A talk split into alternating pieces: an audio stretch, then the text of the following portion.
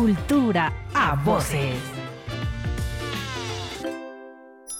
La vida está llena de sorpresas y misterios. Algunos tan simples como aquel donde especulamos ¿y qué fue primero? ¿La gallina o el huevo?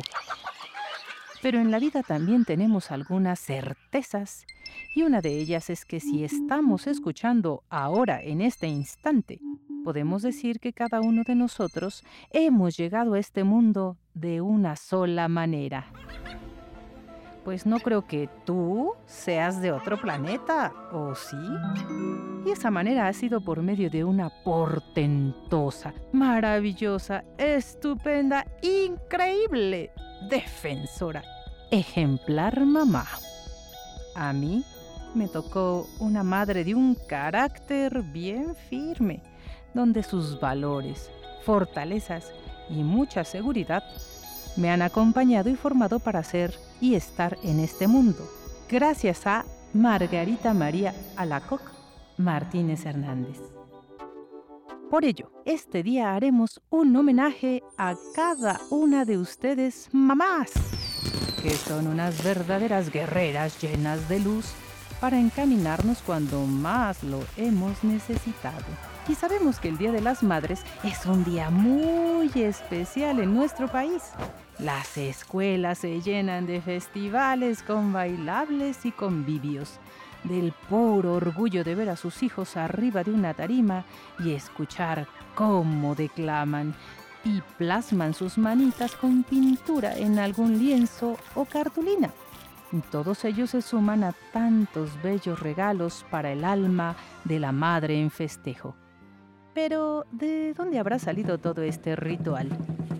Sabemos que en la civilización prehispánica existía el culto a la diosa Coyolxauhqui, madre del importante dios Huitzilopochtli.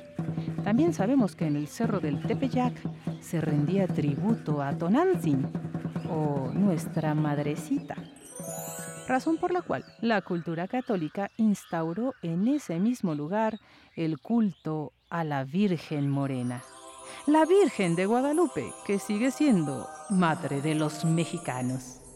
Pero la tradición que tenemos instaurada hoy en día en nuestra sociedad vino de mano de los anglosajones, más específicamente aquellas colonias inglesas que se establecieron en el ahora país llamado Estados Unidos. Fue ya en 1870 cuando la activista, sufragista, abolicionista y poeta norteamericana Julia Ward Howe publicó su Proclama para el Día de las Madres, como un llamado a la paz de aquellas tierras en la cual versaba. No permitiremos que los asuntos sean decididos por agencias irrelevantes Nuestros maridos no regresarán a nosotras en busca de caricias y aplausos, apestando a matanzas. No se llevarán a nuestros hijos para que desaprendan todo lo que hemos podido enseñarles acerca de la caridad, la compasión y la paciencia.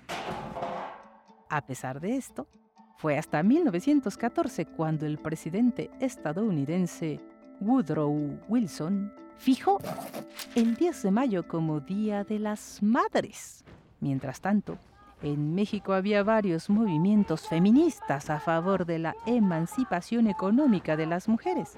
Y en 1916 se realizó el primer Congreso Feminista de Yucatán. Apenas pasado el ajetreo de la Revolución Mexicana en 1922, el entonces director del periódico Excelsior, Rafael Alducín, hizo una publicación sobre las costumbres en otros lugares del mundo donde se hacían celebraciones a las madres. Ahí mismo hizo un llamado a establecer el 10 de mayo como Día de la Madre. Aunque, la verdad, uno de los principales objetivos era contrarrestar los movimientos feministas de aquel entonces. Y ahora sí que de ahí pa'l real. En México tenemos nuestra tradición de celebrar a nuestras madres cada 10 de mayo. Muchas veces las madres pueden educar de las maneras menos pensadas para que poco a poco afrontemos los golpes de la vida.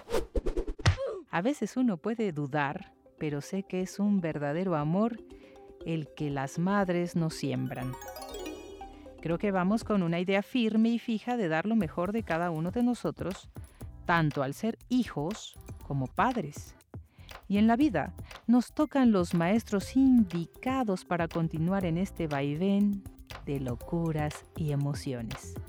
Para aquellos que ya no cuentan con ese ser tan único en la vida y que solo recuerdan lo de una nalgada a tiempo y rompieron en llanto, ahora te invito a romper en gozo porque estás vivo y lleno de tanta sabiduría adquirida por nuestros ancestros como nuestra madre. Recuerda, siempre que puedas, decirle que la quieres.